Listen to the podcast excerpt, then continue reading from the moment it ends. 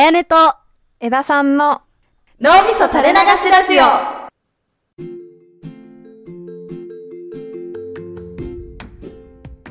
こんにちは、あやねです。こんにちは枝さんです今日は10月1日ですが国際ポッドキャストデーが昨日9月30日ということで。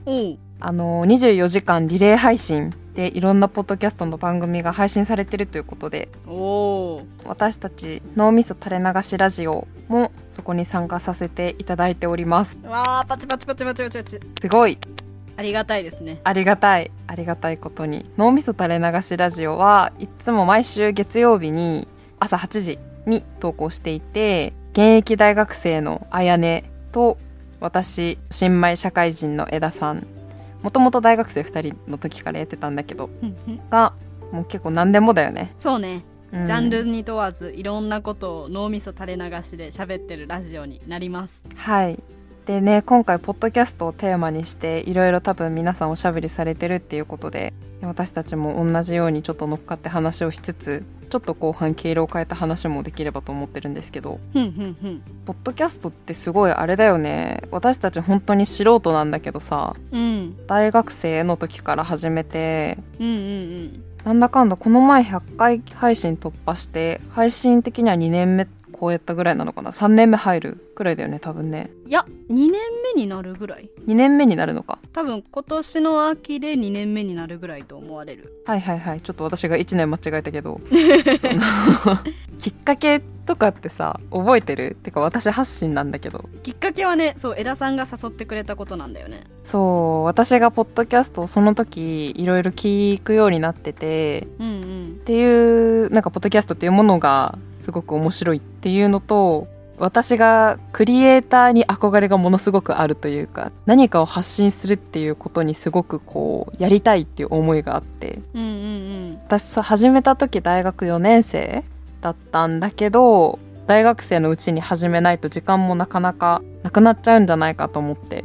うん。うんうん。始めたんだよねその時にねそうね、私も、ポッドキャスト元からちょっと興味あったけどうん一人でやろうみたいなことは思ってなかったから、普通にたまーに聞くぐらいで。うんうんうん。でそんな時に枝さんに2人でやってみないって言ってもらって私もクリエイティブなことするの好きだから嬉しくて、枝さんと喋るのも好きだしって感じで始めたかな最初は。ねえ。もともと結構高校から私とやねずっと一緒でうんうん。大学その始めた時点で多分もう付き合い7年目みたいなそうだね。そんこうぐらいだった長いそう長いからうん。長い上になんか喋ってる内容がさ私当時から逆算して予感があったんだけどそのうん。大学生のその時に考えて喋ってることって結構なんか面白いだろうなと思ったの。ああうんうんうんうんだからちょっとなんか自分で言うと語弊があるんだけど記録に残しておくことってすごい価値があるなと思って個人的にも。うんうんうんうん。その時ならではの考え方とかしてるだろうなと思って。っ確かに確かに。ていうのもあってね、うんうん。始めたんだよね。なんかどう？2, 2年目になるわけだけど感想とか。感想。これちょっと前に自分たちのエピソード内で喋ったことではあるんだけどうん。やっぱりここまで続けられたの自分たちすごいなっていうのは自分たちながらちょっと思うかも。それこそ個人的な話にはなるけど私結構三日坊主なところあるから。私も。続けられたのすごいなって思いつつでも江田さんと一緒だったからこそだなっていうのも思いつつって感じかな。なんか告白された。いやでもそう。なんかさ本当続けるっていうことの凄さをさこれも始める時からさすで、に思っててさ多分続けることを結構優先してるんだよね。だから正直クオリティにこだわろうと思えばさもっとお互いこうしたいとかこうやってこだわりたいって思う部分もたくさんあるとは思うんだけどうん。一番の優先はこう私たちの脳みそ垂れ流しラジオを続けるっていうことに重きを置いてやっているからなんかまあそれはいろいろいろんな考え方はあるんだけどまずこれだけ100回配信超えるぐらい続けられてるっていうことはすごいことだしよくやってきたなという感じだよね。そうね。あともう一つ感想で言うとうん。ポッドキャストをやってる他の人たちとのつながりみたいなのができたのも結構嬉しい出来事かなって思う。やってなかったら絶対になかったことだから。ねツイッター特に始めた後からね。うんポッドキャストやってる方同士のなんだろう絡みとかが結構あるんだなというのを目にしてやっぱそれきっかけで新しく番組を知ってさ聞いてすごい面白いなっていう出会いがあったりとか。うんうん。あやねすごいツイッターやってくれてるけど。いやいや江田さんの方えすごいなんか謙遜の試合になったけど。いやなそうなんか面白いなって思うよね。でうん今回はこういう話もしたいなと思いつつ100回記念のそれこそ配信の回とかあともうちょっと前に30回記念の時とかにも結構このポッドキャスト今までやってきてどうっていう振り返りの話とかって実はしててうんうん。結構内容的にかぶっちゃうかなとか思ったりあとせっかく今7時半から放送を配信をしていただいてるのかなと思うので皆さんにニュースでもお届けしようかなって思って いいですね朝のポッドキャストニュースの時間を今からお送りしたいと思います。はいお願いしますで、まあなんか、これ収録が、あのー多分配信の1ヶ月ぐらい前なんで、その時点のニュースだけど、ちょっとポッドキャストに関する最近の話題とか、ちょっと気になるニュースみたいなのをいくつか引っ張ってきたので、まあちょっとそれについてなんやかんやと話してみて、ポッドキャストっていうものについて話す回にしたいなと思います。じゃあ早速ホットなニュースからうん。紹介したいです、はい。となんとツイッターでうん。英語圏の人たちだけなんだけどうん。ポッドキャストが導入されるらしくてなんかその試験導入が始まったっていうニュースが最近ありましたへえ、ツイッターで聞けるってどういうことだ？ポッドキャストを？ポッドキャストを聞けるっていうのはスペース機能っていうリアルタイムでいろんな人と喋ったりできるよみたいなオーディオ機能がツイッターにはあるんですけどうんうんうんうん。なんかそこと一緒にポッドキャストが並ぶかもみたいなニュースでした。へえなんかわかるようなわかんないような感じもあるけどそれがあれなんだ。実験で始まる？英語圏で？うんなんか英語圏の人たち向けで試験導入がされますっていうニュース。うーん。これがもう8月26日のニュースどうなんだろうね。自分たちもすごいささっきも言ったけどツイッターとかやってて関わりを感じるから動線が少なくなるというか、うんうんうんうん。Spotify まで行かなくてもいいとか。あというかでもあれか会員登録とかの手間もすごい省けるのかツイッターで聞ければ。あー確かに確かに。聞きやすいかもね個人的に思ったのはうん。確かにツイッターとポッドキャストのながら聞きって今までもさ並行してできたけどうんうんうんうん。本当にちょっとだけど手間じゃん。なんかポッドキャストの何らかの聞けるアプリを開いてポッドキャストを聞いて、うんうんうんうん。でツイッターのアプリを開いてツイッターを見るみたいな。なんかちょっと動作が多かったけど、確かにツイッターにポッドキャストが導入されたらツイッターなんとなくバーって見ててあなんか面白そうなポッドキャストある。ポチって再生してそのままながら聞きみたいな。確かに。より気軽さが増えるかなとは個人的に思ったかも。確かにね。ポッドキャストの幅聞いてもらえる人の幅がまたちょっと新しい層に広がるかもね。うん私たちも自分たちのポッドキャストがさうんうん。より多くの人にツイッターユーザーに聞きやすくなるのかなとは思うね。確かに確かに。でも実験だからまあ日本まで入ってくるかどうかはわからないがってことね。うんうん。もし反応が良くて本格導入されますってなったら多分きっと日本にも来るんじゃないかなとは思う。うーん。なんかポッドキャストって長い結構長い時もあるじゃん1エピソード1時間みたいなうちの番組はあんまりないけど。うんうんうん。だからなんかツイッターってどうなんだろう。いやまあずっと見ちゃう時もあるけど結構ショートなイメージもあるからその辺もまたツイッターで受ける番組って変わってきそうだなとか。うーん確かに確かに。ツイッターは短い方がやっぱり受けるのかな。なんとなくなんとなくね。うん。へえなるほど。こんな感じのニュースがあるのね。そうそうそうそう。ツイッターでポッドキャストが試験導入されますというニュースでした。うーんはーい。で続きましてなんですけど。はい Z 世代の間で最も再生されているポッドキャストのジャンルはメンタルヘルス。えー、そうなんだ。へえそう意外だよね。今の Z 世代いわゆる10代後半から20代前半ぐらいの人たちっていうのはポッドキャストを娯楽っていうよりはメンタルヘルスとして聞いてる人が多いみたい。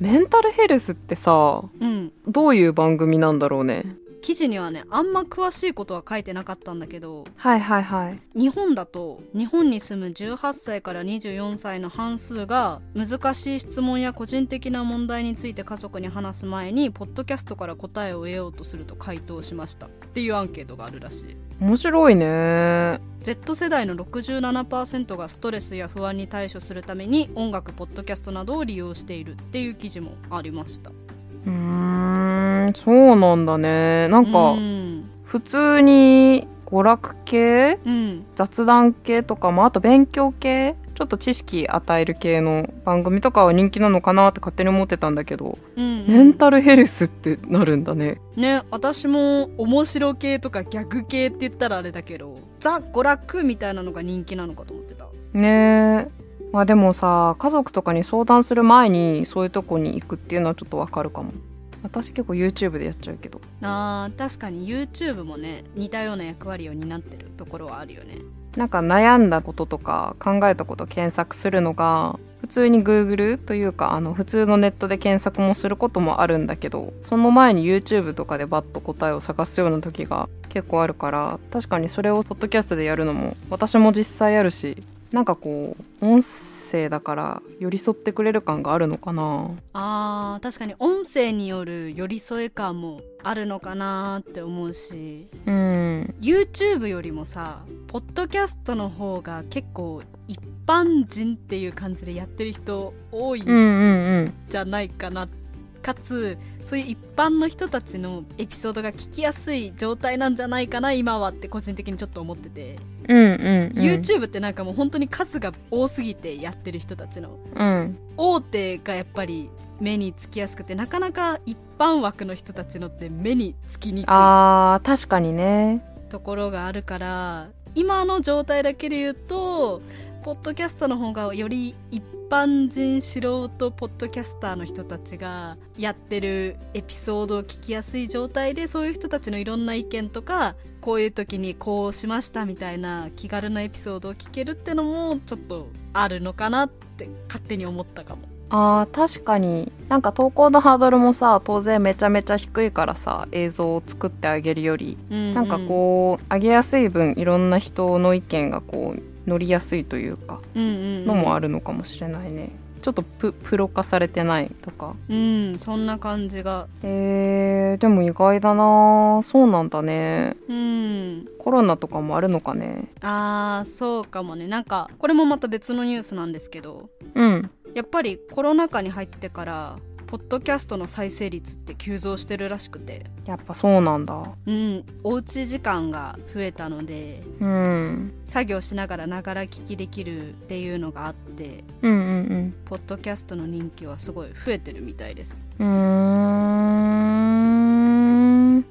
メンタルヘルスね。みんな意外と悩みを抱えているんだね。意外とでもないんだけど。うんやっぱりねみんなそれぞれ言ってないだけでいろんな悩みはあるよね。謎 謎まとめ。なるほど。なんか他にもニュースがあったりします？あそう。そのコロナ禍によってポッドキャストの需要が増えたっていう話にもちょっとつながるんですけど。うんあのアップルが独自のポッドキャスト番組制作に投資を始めたっていうニュースが最近ありまして。うん。Spotify とかもさ専属契約みたいなのを結んで独占配信みたいなのやってたりすると思うんだけど。最近増えたよね。Spotify だけで配信してますっていう番組すごいあるよね。ちょっと形は違うかもだけどアップルもそういう感じで自分たちのとこでしか聞けないポッドキャスト番組を作ろうとしてるみたいいやーこれちょっとなんかさトレンドじゃないけどこうなってくるんだね。ある程度こう成長するとジャンルとして。ね。えなんかすごいさ動画系うん。なんだろうよくあるサブスクのさネットフリックスとかさアマゾンプライムとかってよくあるじゃん。そこ独占ですみたいな。であー会員になるかみたいな。うんうん。それが起こってくるんだね音声にもね。ね。個人的にはクラブハウスっていうアプリがあったと思うんですけどうん。言ったらちょっとツイッターのスペース機能に近いけどうん。アプリを始めるには招待制でみたいなうんうんうん。のが流行ったけど結局あんまり長続きはしなかったイメージ人気度としては、なんかすごい一瞬バズって落ち着いたよね、そうそんな印象があってやっぱり音声メディアってちょっと映像系のものよりは流行りにくいのかなとか思ってたけどうんうん。その Spotify の独占配信とか今回の Apple の番組制作に投資みたいなニュース見てるとあやっぱそんなこともないんだなみたいな ああ。思ったね。ねえなんかさ Spotify だけで聴けるのって私まあ Spotify とか Apple かとかで聴けるのってうん。自分が使ってるやつだったらいいんだけどさ個人的にはなんだけどまだポッドキャストにそこまですごいお金をかけてまで聞くっていう感覚がなくってうん。なんかもともと入ってるやつはさサブスクってなんか払ってんだけど払ってない感じするじゃん毎月、はいはいはいはい。だからなんか流れで聞いてるんだけどうんうんうん。例えば今すごい一番よく聞いてる番組がアップルだけになりましたって言われてそのためにアップルに毎月乗り換えるかっていうとさやっぱ音楽とかも大前提くっついてきて選んでるじゃん。そういう配信系のやつって。だから今持ってるプレイリストとかさ今まで聞いてきた履歴とか全部捨てていきますかって言われるとうーんって感じがするからうん確かに。どうなんだろうどれくらい効果があるんだろうとか 思っちゃうけど独占配信にすることでどうなんだろうね。まあでもそれで入るきっかけにはなるのか。乗り換えさせるまではいかなくても新しく入る人。あーなるほどね。新しくまた別としてね。そうそうそう。なんか乗り換えはすごく難しそうな感じが分かんない。ほんと個人的にしちゃうけど新規はあるのかな。確かに。新規獲得の面だけで言ったらいいのかもね。うん。私もさ思い出したんだけど実際 Spotify に登録始めたのがさうん。昔ヒプノシズマイクっていうアニメというかなんて言うんだろう二次元系の作品があってそれの番組が Spotify でやってたんだよもともと。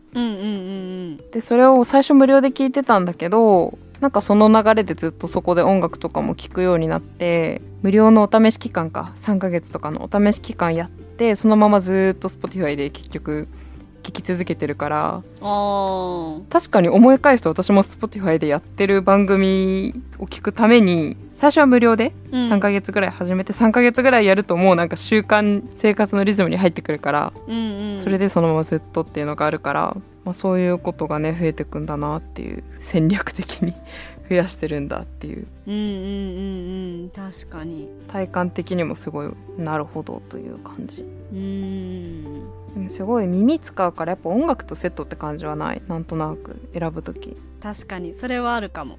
うん。あやねって今何で一番聞いてるポッドキャスト？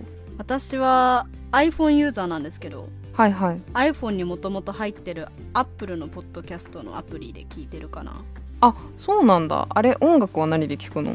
あ音楽も Apple Music で聞いてる。あーでそのままポッドキャストも、うん。Apple ポッドキャストみたいなのがあるの？Apple Music の中で聞けるの？あ Apple Music とは別でポッドキャストっていうアプリが既存で iPhone に入ってて。あそうなんだ。そうそれで聞いてるかな。確かあ既存だった気がする。知らなかったそれ。そう。でさここれ私もさっきと同じ話になるけど結構悩みでさ。ほんほんほんほん。Spotify 独占配信で聞きたいポッドキャストあるんだけど。あーあるあるんだ。うんそうちょっと気になるなとかあるんだけどやっぱり今の Apple Music を捨てて Spotify に課金するのか、いや両方入ればいいのか。いやでもそんな財力はあーどうしようどうしようって思ってるうちに結局今のままなんですけど。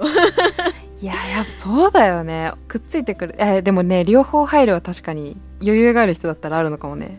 うーんいやーまあ両方入るもいいっちゃいいような気もするんだけどね。なんかあーちょっと悩みどころだね。もうちょいドカンとうん。でっかい何かがないと厳しいかも。確かに。私結構周りに音楽好きな友達とかいるんだけどさうん。音楽も結構違うんでしょ？そのスポット。そうなんだよ。食い気味で言っちゃった。だから両方入ってるっていう人いたわ。結構びっくりしたそれ聞いて。そうなんですよ私も実際それでさ Spotify でしか聴けない曲いくつかあって。あそうなんだね。うんうんうん、あうん、Spotify でしか聴けないというか YouTube にはあって音楽アプリで聴くんだったら Spotify しかないっていう曲がいくつかあるんですけど、うんうんうん。もう面倒だけど聴きたくなったら YouTube つけてるもんねうん、やっぱこういう、それ一つだと乗り換えられないんだけどっていうのがさ、重なってなんかの時に、一回登録始めたら、そのまま行っちゃうかも、みたいな感じがあるよね。好きな歌手が Spotify オリジナルソングをいくつか出しましたとかだったらよっぽど好きだからじゃあもう入っちゃおうとかになるかもうん。え結構面白いね。そうなんですまあどれもねポッドキャストが今勢いあるよっていう趣旨のニュースだったんですけど。確かに確かに。この国際ポッドキャストデーっていうので、あの、配信もさ、確か最初44枠主催の方というか企画の方が作ってくださってて24時間配信で。うんうん。でも44枠すごいあっという間に埋まったみたいなんだよね。うーん。それもなんかすごいことだよね。だから本当盛り上がってるんんだなっていう私たちも盛り上がりの中で始めたこう一員ですが。そうね確かに。ねやっぱさやりやすいっていうのはすごく大きいよね。そうだね。編集とかももちろん来れば来るほど時間はかかるけどうん。映像編集とかとはまたちょっと違ってうんうん。始めやすい編集の方ではあるのかなって個人的にはうん。思うし。あと顔出しとかもないからね映像と違って確かにそれ大きいわ。もちろん映像の方でも顔出ししないこと可能なんだけどやっぱり映像系で人がどうこうするだとどうもやっぱりね顔出してる方が強いんじゃないかなって個人的には思っちゃうからもう絶対じゃないよ。全然絶対じゃないけど出してない方で有名な方もいっぱいいるから絶対じゃないけどやっぱポッドキャストは基本的にはそのポッドキャストだけで考えると顔出ししてないっていうのが前提だからもう他のツイッターで顔出すとかね芸人さんがやってるとかっていうので顔が知られてるってことは全然あるけどポッはい。はいドキャストをやるっていう面だけ考えると顔出しがないっていう条件があるからそこもね気軽さの一個だよね。今までそれ考えたことなかったけどめちゃめちゃそれあるね。確かに。見バレせずできるっていう。うんうん気軽にやりやすい一因だねそれもね。うん。うん物を映すってなるとね周りのものも気になるし自分も気になるし気にするところがやっぱ多い気がするけど音楽メディアというかこういう聞く系のメディアってそれに比べると気にする点は少なめなのかなって思うから。もちろんああるけどね。全然あるけど少なめな気もするから気軽さはあるよね、確かにだわ。よく気づいたね。やった褒められた。イエーイ。でなんかちょっとポッドキャストのニュースに関してお届けをさせていただいたりはい。でもなんかポッドキャスト全体の話をこの機会にできてちょっと面白かったなって個人的に24時間でものすごい数の番組の方が配信されてるので新しい番組と出会いになるのが楽しみだなと思ってます。ぜひ今回脳みそ垂れ流しラジオ初めて聞いたよって方でいいなって思ってくださった方は他のエピソードも聞いていただけると嬉しいです。いろんな話を真面目な話からおならの話とか化粧品の話とかいろいろ話してるよね。機械に話しかけちゃう話とかねあそうだね。機械最近それあったね。とか。まあそんなこんなを月曜日の朝8時から配信してるので脳みそ垂れ流しラジオでうん。調べていただければと思います、じゃあまたどこかでお会いしましょう。江田さんとあやねでした。バイバーイ。バイバイ